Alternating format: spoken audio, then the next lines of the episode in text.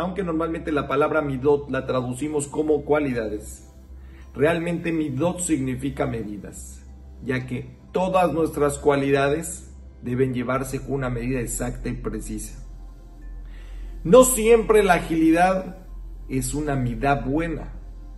No siempre la pereza o eh, la lentitud es una midad mala.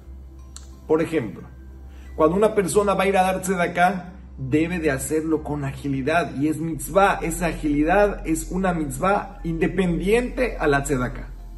Cuando una persona va a ir al Betacneset, va a ir a la sinagoga, debe de correr, debe eh, caminar rápido para llegar a la sinagoga y el hecho mismo de estar caminando rápido, corriendo para ir al Betacneset es una mitzvah por sí solo. Sin embargo, en ocasiones la persona debe de actuar con lentitud. Por ejemplo, cuando una persona se sale del Betacneset, es mitzvah salirse de una manera lenta, como si te está costando trabajo desprenderte del Betacneset. Y es mitzvah caminar lento en ese momento. Por ejemplo, la persona no debe de hacer con agilidad la persecución de sus placeres. Y así funciona con todas las midot. Por eso tenemos que trabajar tenemos que estudiar, perdón, todo este tema de las midot para saberlas utilizar de manera adecuada en el momento adecuado.